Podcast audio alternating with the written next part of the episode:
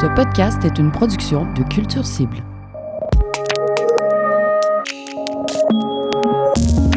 Bonjour, mon nom est Louis-Philippe Labrèche et je suis heureux de vous accueillir à ce deuxième épisode de la deuxième saison de Par les temps qui dansent, un balado qui se penche sur la danse contemporaine et sa pratique actuelle. Aujourd'hui, euh, j'ai le plaisir d'avoir autour de la table avec moi Sarah Delava, une artiste en danse, ainsi que Marco Pronovo, qui est membre de l'équipe de commissaires chez Tangent. On va parler d'un sujet euh, particulier, en tout cas très précis, je dirais, le mouvement authentique.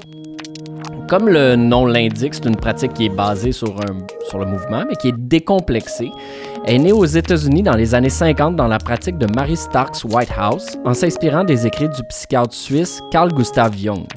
Euh, Celle-ci était danseuse et psychothérapeute, puis elle a un peu mélangé tout ça ensemble pour arriver à un style d'approche artistique créatrice qui est euh, en dehors des modes convenus.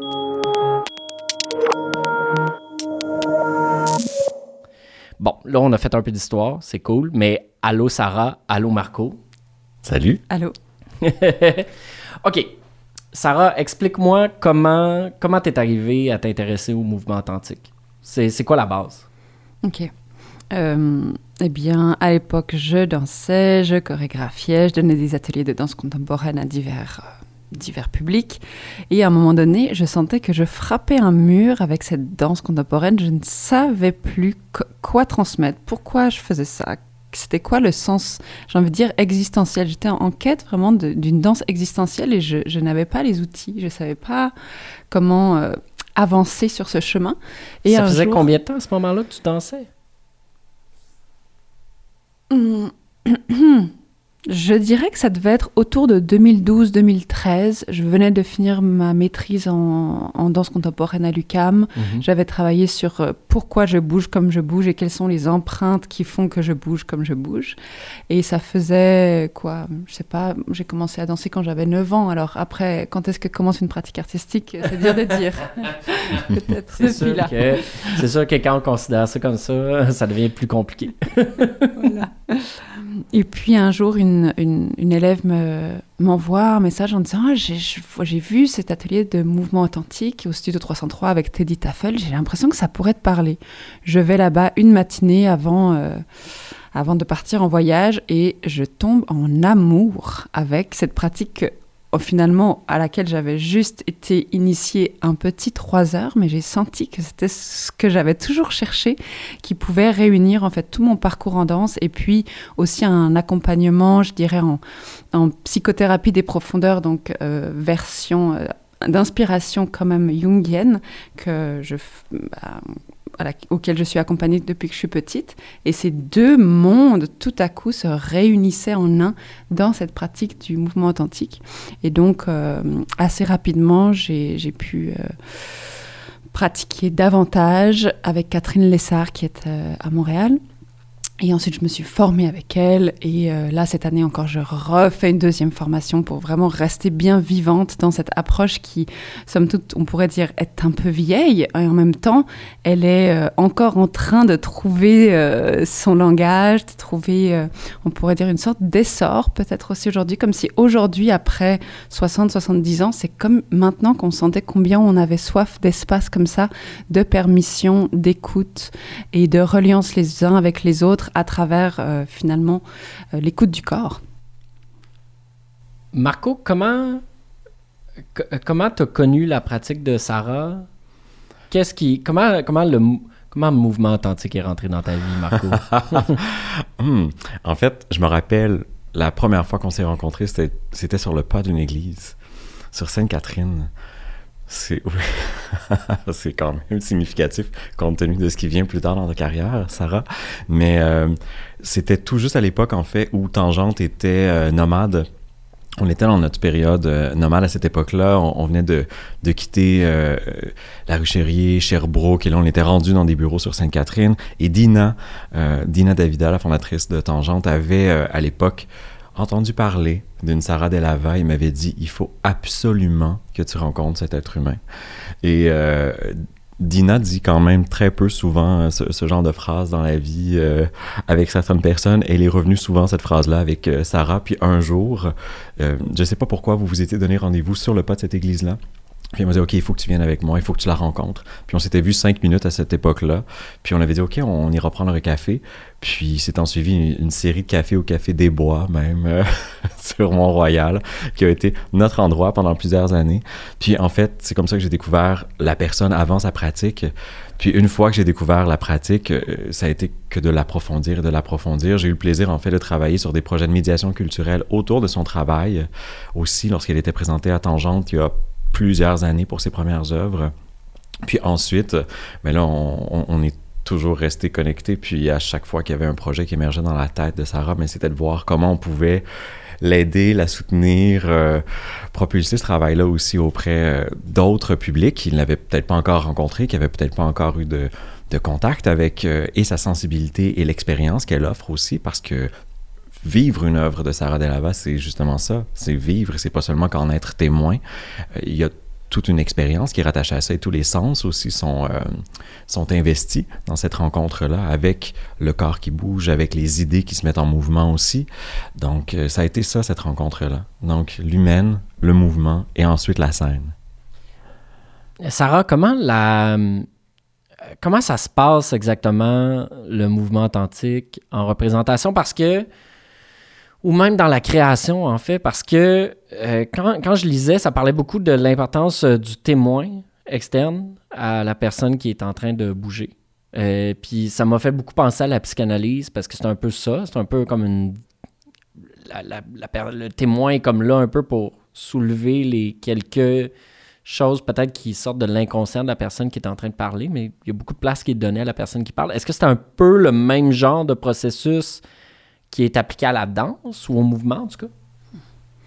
Ah, tellement intéressant. En fait, je vais, je vais juste tout de suite commencer en bien en spécifiant que l'approche du mouvement authentique n'est pas une pratique artistique. C'est, c'est une pratique, euh, disons, un peu difficile à catégoriser exactement, mais elle, elle, tire sa source de la psychanalyse. Donc, on pourrait dire, au jour d'aujourd'hui, elle n'est plus pratiquée dans un contexte thérapeute-patient, elle n'est pas non plus à pratiquer dans un contexte spectateur-danseur, même si on pourrait dire ontologiquement, les, fondatrices, elles s'interrogeaient sur mais qu'est-ce qu'on fait comme, humain quand euh, on va euh, chez un thérapeute, qu'on parle et qu'on est entendu? Qu'est-ce qui se passe quand je suis danseuse, je vais sur scène et je suis vue? Et c'est un peu un mélange, on pourrait dire, de ces deux postures euh, mais qu'est-ce qu'on fait comme humain? Qu'est-ce qu'on va chercher comme expérience dans cet espace où je suis vue, je suis entendue? Qu'est-ce qui émerge de moi-même? Pourquoi on a besoin de ces espaces finalement comme être humain au jour d'aujourd'hui euh, pour exister, pour euh, grandir, pour euh, se connaître, se comprendre, savoir ce qu'on fait sur Terre, j'ai envie de dire, ça pourrait aller jusque-là. Donc euh, la pratique du mouvement authentique, aujourd'hui, elle est utilisée par bien des gens dans bien des contextes et elle est aussi beaucoup transformée, voire un peu déformée. Moi, je suis quand même très puriste. Donc, je vais pratiquer l'approche du mouvement authentique telle que aussi on me l'a transmise dans des contextes qui ne sont pas artistiques, qui ne sont pas non plus psychanalytiques, qui sont des contextes d'ateliers en mouvement authentique, souvent avec des groupes quand même stables. C'est pas un endroit comme dans un cours de fitness où tu peux faire un drop-in. C'est un processus quand même assez à long terme. Tu parlais tout à l'heure d'inconscient. Il s'agit quand même, on pourrait dire, de l'inconscient en mouvement ou d'une danse intérieure. Euh, donc, on, a besoin d'une sorte d'espace de sécurité. Euh, après, à partir de cette euh, pratique-là qui existe depuis fort fort longtemps quand même, beaucoup d'artistes s'en sont inspirés. Et évidemment par la danse, puisqu'il s'agit d'un espace où on ne va pas euh, danser, mais on va écouter notre corps, ce qui va créer potentiellement du mouvement. Euh, beaucoup d'artistes, et, j'ai envie de dire n'importe qui qui n'est pas forcément artiste, peut aller euh, sentir dans ces espaces-là une créativité, ce qu'on dirait intrinsèque, c'est-à-dire ce qui émerge vraiment de l'être. Donc ce serait une poésie qui est euh, pas apprise, pas conditionnée par l'école ou par des apprentissages ou des règles, même on pourrait dire des modes. C'est vraiment l'être qui va se mettre en mouvement. Je trouve ça particulier parce que tu dis que c'est extirpé de l'artistique, mais en même temps, tu finis par faire des représentations. Fait tu sais, je veux dire, J'aurais envie de te dire, mais dans le fond, c'est artistique, tu sais, que tu le veuilles ou pas, ça l'est par nature. Alors, je dirais que ce n'est pas une approche qui est artistique. Ceci dit, moi, à un moment donné, dans ce cheminement très intérieur que je faisais avec donc ma mentor Catherine Lessard, à un moment donné, je voyais que ça me rejoignait tellement dans mes valeurs et tellement comme dans mon être aussi poétique et puis dans mes, on pourrait dire mes capacités à créer du lien par la danse que et puis vraiment j'étais extrêmement passionnée il faut dire. Donc j'avais envie de, mettre en scène on pourrait dire du- d'utiliser euh, cette poésie intrinsèque qui émergeait à mon sens dans les ateliers de mouvement authentique dans un espace artistique et chorégraphique. Ceci dit je l'ai fait avec euh, vraiment raffinement, c'est-à-dire que comme il s'agit quand même d'un travail très intérieur et de l'inconscient, tu peux pas juste faire n'importe quoi et puis sortir ça d'un espace de sécurité et en faire une œuvre et puis là se mettre à faire des commentaires, puis toutes sortes de choses. Donc j'ai pris beaucoup de, de soin que quand j'apportais un peu de mouvement authentique de façon pas tout à fait traditionnelle, mais en faisant vraiment attention que le, j'ai envie de dire, on, dit en mouvement que le matériel euh, gestuel qui peut émerger de cette, de cette approche, c'est du matériel d'âme. Ça veut dire que la personne qui vient, c'est pas une danseuse qui va danser et puis moi je vais être satisfaite ou insatisfaite du résultat ou je vais chercher à plus ceci, moins cela ou faire des commentaires. Je me suis abstenue complètement de tout commentaire avec les personnes qui venaient du coup pas en atelier de mouvement authentique mais en, en création, en répétition. Et quand on a travaillé dans des moments, en fait, juste pour dire grosso modo, cette pratique, elle se fait donc toujours au moins avec un témoin, toujours au moins avec une personne qui bouge. Et la personne qui bouge va être invitée à fermer les yeux pour bien sentir son corps et comme voir à l'intérieur d'elle-même. Donc c'est une pratique qu'on pourrait apparenter des fois à des méditations, euh, danser, des méditations en mouvement. Donc on pourrait dire je suis sortie du cadre ou de de l'origine psychanalytique sans l'oublier, mais en l'amenant plus dans un espace méditatif, plus dans un espace où finalement la méditation en mouvement des danseurs qui pouvaient avoir entre, euh, à l'époque, 4 ans et 85 ans, euh, était mise à profit d'un espace poétique. Et voilà, là où on est arrivé avec une première œuvre qui a eu lieu euh, il y a deux ans. OK, mais là, euh, est-ce que, est que ces gens-là se retrouvent sur scène? Alors, Fait que tu travailles avec des non-danseurs.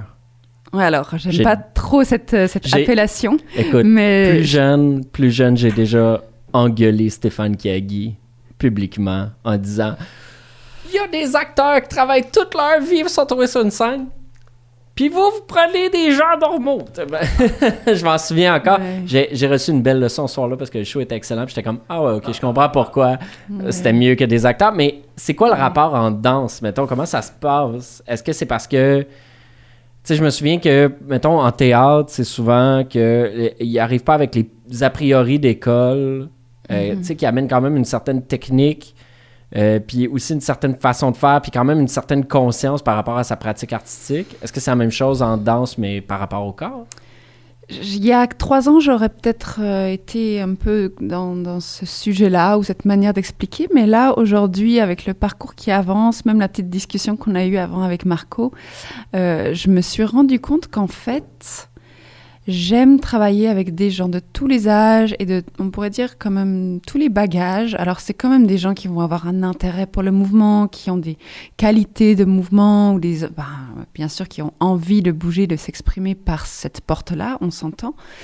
Euh, mais étant sensible au fait qu'une œuvre d'art va aller toucher, dans le meilleur des cas, euh, tous les aspects holistiques de la personne, eh bien souvent, je me rends compte que euh, le fait d'avoir sur scène, euh, que ce soit dehors ou à l'intérieur, un groupe de personnes de tous âges, de toute qualité de mouvement, de tout bagage, ça permet de faire réveiller chez les spectateurs différentes couches, qui fait que si je vois un jeune euh, danseur extrêmement fluide, certaines parties de moi vont être réveillées au contact de cette personne. Moi, je travaille aussi beaucoup avec le toucher, donc si je suis touchée par ce jeune homme, c'est une certaine expérience qui peut me toucher à certains endroits.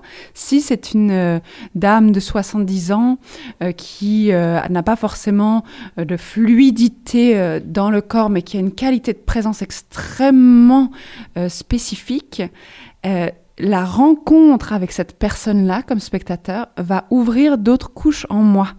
Donc j'ai envie de dire, c'est c'est vraiment une, une, idée de rejoindre l'holistique du spectateur et pas seulement la contemplation visuelle et euh, la beauté, par exemple, d'une danse. Euh, euh, très performative ou très technique ou très belle. On est vraiment dans un espace de la beauté de l'humain qui se partage.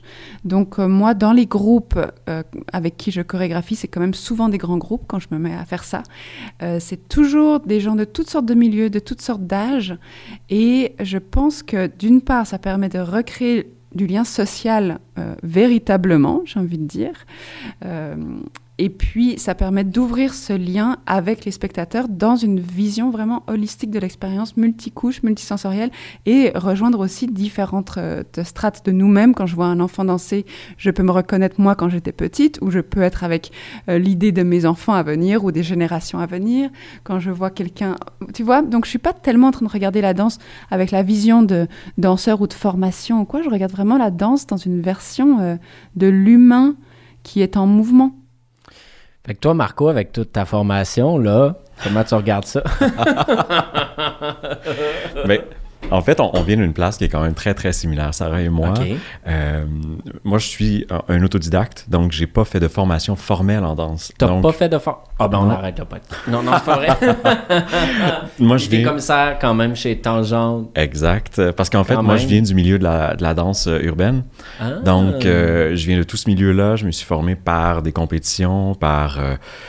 plein, plein d'autres type de rencontre en danse puis de chorégraphe aussi. Donc, c'est, on n'est pas vraiment dans la même, euh, le même type de professionnalisation, mais ce qui fait quand même que par la suite, j'ai amené ce sentiment communautaire-là, puis cette euh, façon de travailler qui est ancrée dans la rencontre entre des humains d'abord et avant tout, pour ensuite aller sur scène. Donc, c'est pour ça que j'ai fait aussi beaucoup de comédie musicale, que j'ai fait beaucoup de, de contemporain par la suite, mais ça a été long avant que j'arrive en, contemporain en tant que tel. Euh, ma pratique, elle a été beaucoup plus incarné dans, le divertissement pendant très, très, très longtemps avant d'entrer dans une recherche formelle. Ceci dit, euh, l'aspect communautaire, donc, puis la rencontre d'êtres humains, d'abord et avant tout, pour moi, elle est super importante. Et quand je l'ai vu et que je l'ai reconnu dans, la pratique de Sarah, ben, tout de suite, moi, j'ai vu une valeur incroyable, en fait. Parce que ça me touchait, moi, d'abord et avant tout. C'est toujours ce qui, quand même vient me chercher en, tant que, commissaire. Je cherche à être euh, challengé, à être questionné, à être amené ailleurs aussi. Puis dans toute cette réflexion-là, il y a toujours eu la, le fond, en fait, de comment on fait pour créer cette communauté-là ensemble et comment on fait pour créer donc un, un background, un setting qui va être un terreau fertile à cette rencontre-là. Puis Sarah a tellement fait de tests euh, en studio, hors studio, intérieur, extérieur, grand, grand groupe, petit, petit groupe, euh, des retraites, des trucs urbains. Euh, donc, il y, a tout ça qui était vraiment foisonnant de voir comment une technique pouvait émerger. Puis en danse, c'est ce qu'on fait au final.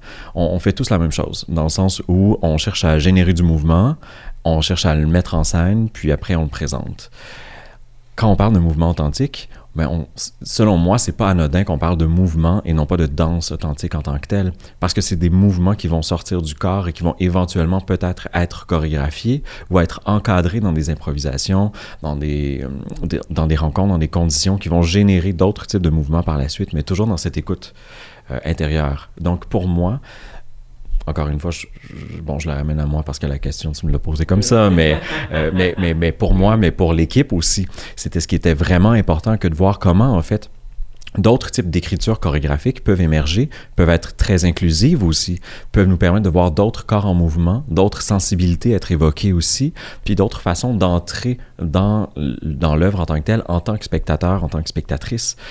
Donc, ce qu'on a vu dernièrement à Tangente, mais ce qu'on voit à travers toute l'œuvre de Sarah, même jusqu'à présent, on a toujours un choix en tant que spectateur. On a toujours un point de vue, on a toujours quelque chose à l'intérieur de nous qui va bouger d'une façon ou d'une autre parce que ce sont des œuvres dans la durée, parce que ce sont des œuvres qui sont polyphoniques, mais parce que ce sont des œuvres aussi où on peut choisir de notre niveau d'implication, de notre type de regard, actif ou inactif, passif ou actif aussi.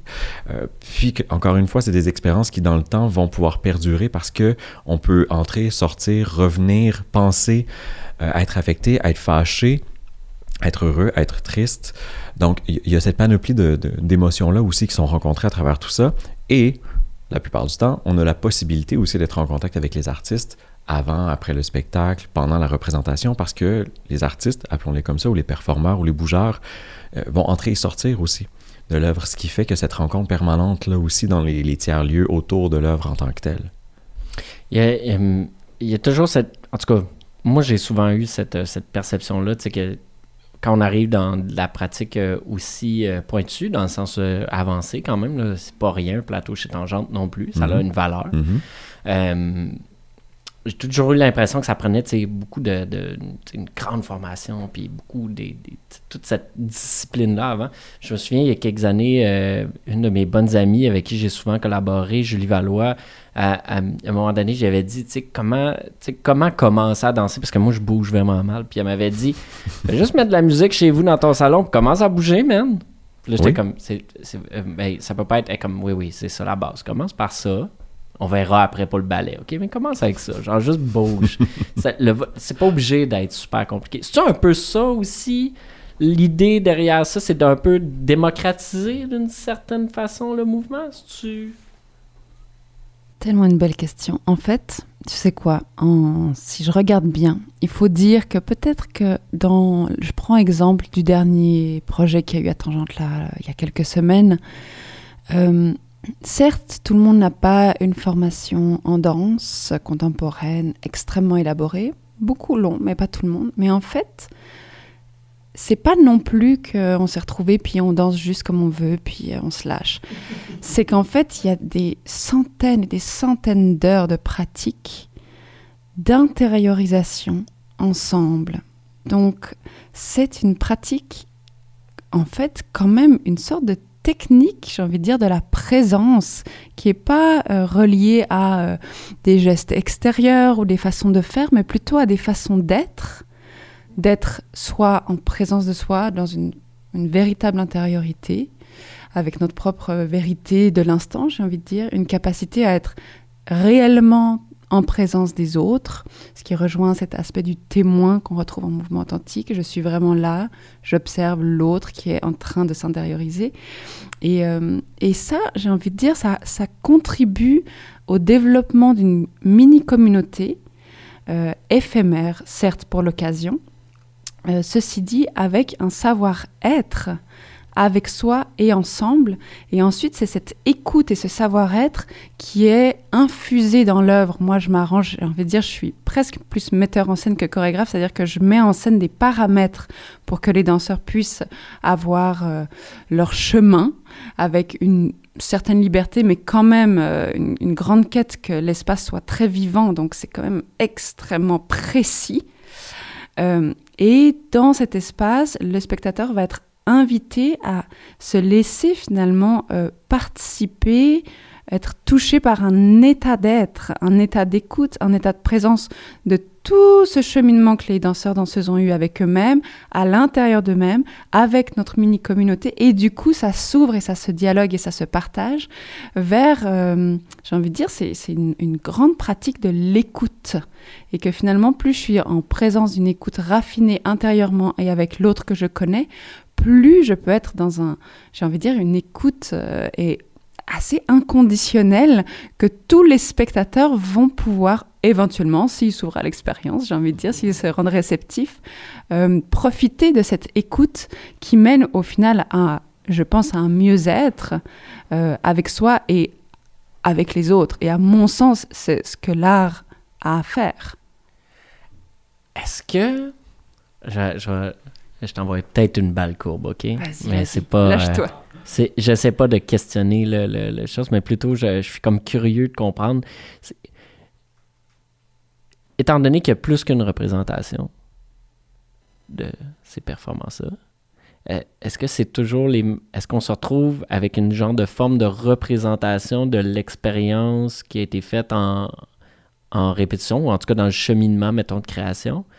Puis à quel point c'est difficile, d'une certaine façon, de réussir à garder cette même magie-là, ce, moment là, de présence quand on refait les choses. C'est souvent là le, plus gros obstacle à... Mon travail, c'est de rendre l'espace vivant pour les danseurs. Donc, il n'y a aucune répétition. C'est-à-dire que on répète des choses, mais il y a suffisamment d'espace pour que ce soit toujours renouvelé. Euh, voilà, on pourrait dire, là je m'inspire du rituel du mouvement authentique, Mm. qui est, on pourrait dire, toujours le même, il est structuré toujours en trois phases, euh, mais à l'intérieur de ce rituel, il se passe toujours des événements intérieurs ou relationnels différents. Et c'est la même chose que je cherche dans mes chorégraphies. Donc il faut bien, bien, bien entendre que je mets pas euh, une pratique ou un rituel de mouvement authentique sur scène directement. Je le modifie ou j'en extirpe quelque chose qui m'est important. Et on s'entend, c'est pas une recette. Je vais pas faire toutes les œuvres avec cette inspiration. Il y a eu une fois cette inspiration. Puis maintenant, c'est bon. Je garde vraiment la pratique du mouvement authentique en cadre. euh, J'ai envie de dire. euh, fermé et puis la pratique artistique continue en étant inspirée de cette danse existentielle et de cette qualité d'écoute de présence que m'a permis de découvrir cette pratique. Mais il faut bien faire la différence que je ne prends pas l'approche du mouvement authentique puis je la plaque pas sur scène. Ce serait complètement d'une part invraisemblable et ce serait un peu mort dans le sens que voilà, c'est une œuvre, c'est une œuvre, elle requiert toutes sortes de, de choses. Donc euh, voilà, je sais pas si j'ai tout à fait répondu à ta question, mais, mais ça, m'éclaire un peu plus. voilà, c'est- si tu veux, je vais mettre, euh, comment on pourrait dire ça? Je vais comme faire un dessin d'une structure dans laquelle tous les danseurs, danseuses vont pouvoir évoluer euh, en écoutant leur propre rythme personnel et à la fois en suivant euh, une vague collective. Et bien sûr, on, comme dans la vie, hein, parfois on est un peu plus avec le groupe, parfois on est plus avec nous-mêmes, parfois on est plus en révolte, mais bon, euh, les, les années évoluent quand même, on vieillit quand même. euh, hein, il, suffit que, je sais pas comment dire, le, flux de la vie continue quand même. Donc voilà, là je parlais un petit peu plus du dernier projet, mais c'est souvent des, des élaborations comme ça que je vais faire. Quel genre de, euh, que- quel genre de cohésion, ben, pas de cohésion, mais quel genre de relation ça crée à l'intérieur du groupe? Comme disait euh, un jeune garçon qui a participé au dernier projet, ça crée beaucoup d'amour, des fois presque trop d'amour. des fois les cœurs éclatent. Voilà, oui, il, faut quand même le dire, ça crée des liens assez profonds. Euh, Même parfois, on ne sait même pas ce que l'autre fait comme métier, ou vraiment euh, s'il a des frères et sœurs, un chum, je sais pas comment dire. On ne parle pas comme autour d'un café, on va parler un autre langage, un langage de présence, un, langage d'accueil. Et, presque plus que ce qu'on va voir sur scène, des mouvements, des gestes euh, et tout ça, c'est plus cette qualité d'accueil, je crois qu'on reçoit. Tu vois, comme si la... c'était plus une- une- un état d'être, vraiment, un comme quelque chose qui est dans l'air, qui se transmet, euh, plus que ce qui est visible au final. Ma- Maintenant qu'on est, euh, t'as, t'as- t'as passé un projet, c'était en septembre, je crois que. que- Euh, fin octobre. Fin octobre, fin octobre, Mm. excuse. Euh, c'est quoi la prochaine étape? Tu t'en, tu t'en vas où? Où, Euh, Sarah? non, non. Bonne question, hein? Ouais. Le, le projet qui a eu lieu donc fin octobre, qui s'appelait O, euh, c'était la fin d'un grand cycle qui avait commencé il y a dix ans. Et ce cycle, il était euh, infusé d'une immense question, au début très artistique, d'où vient le mouvement quand je danse Et de, de cette, de cette question, finalement, c'est arrivé, en fait, d'où je viens D'où venons-nous Où allons-nous comme êtres humains? Euh, Donc c'est devenu très très existentiel et j'ai tenté de, de, vivre cette recherche à travers l'art. Et je pense euh, que ce dernier projet, il m'a quand même permis, par son processus, mais aussi par toutes les recherches qui ont, participé à l'élaboration de ce processus, et à ce qui a été vécu aussi euh, dans les différents groupes des différents projets euh, depuis 2012, à ressentir, je voudrais pas pouvoir euh, le nommer parce que ce serait un peu peut-être trop personnel presque, mais de pouvoir ressentir cette source de l'être, cette source du mouvement. Et j'ai envie de dire, l'amour est peut-être une de ces réponses. hein. Euh, Il y en aurait probablement d'autres ou d'autres façons de le nommer.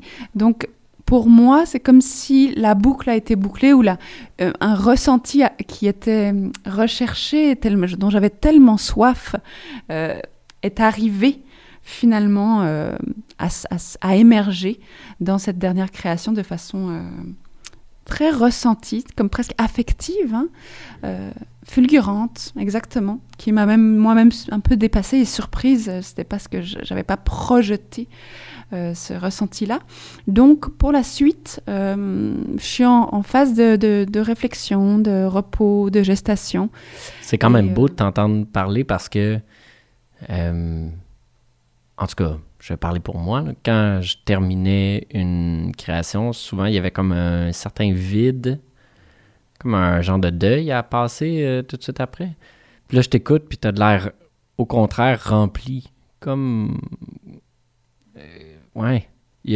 t'as, de l'air rempli de quelque chose. Puis ça, c'est beau. C'est vraiment beau.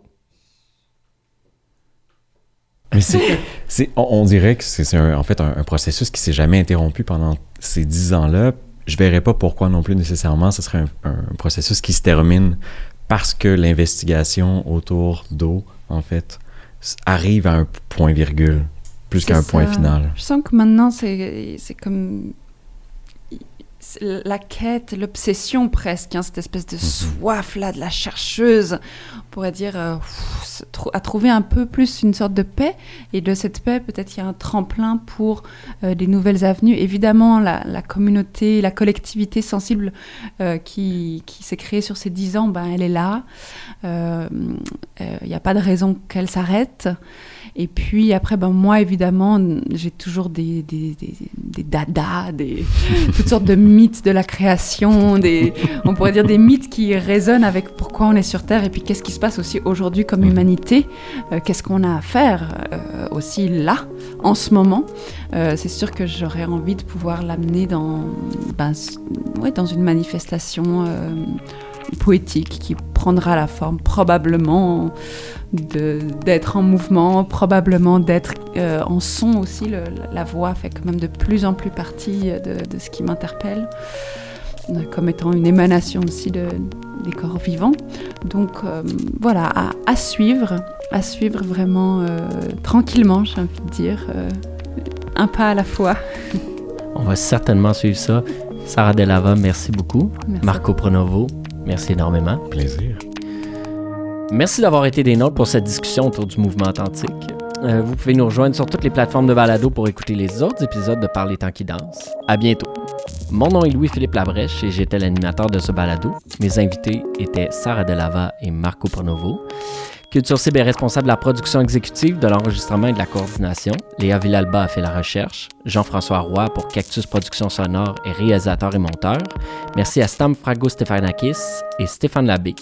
C'est une production de Tangente.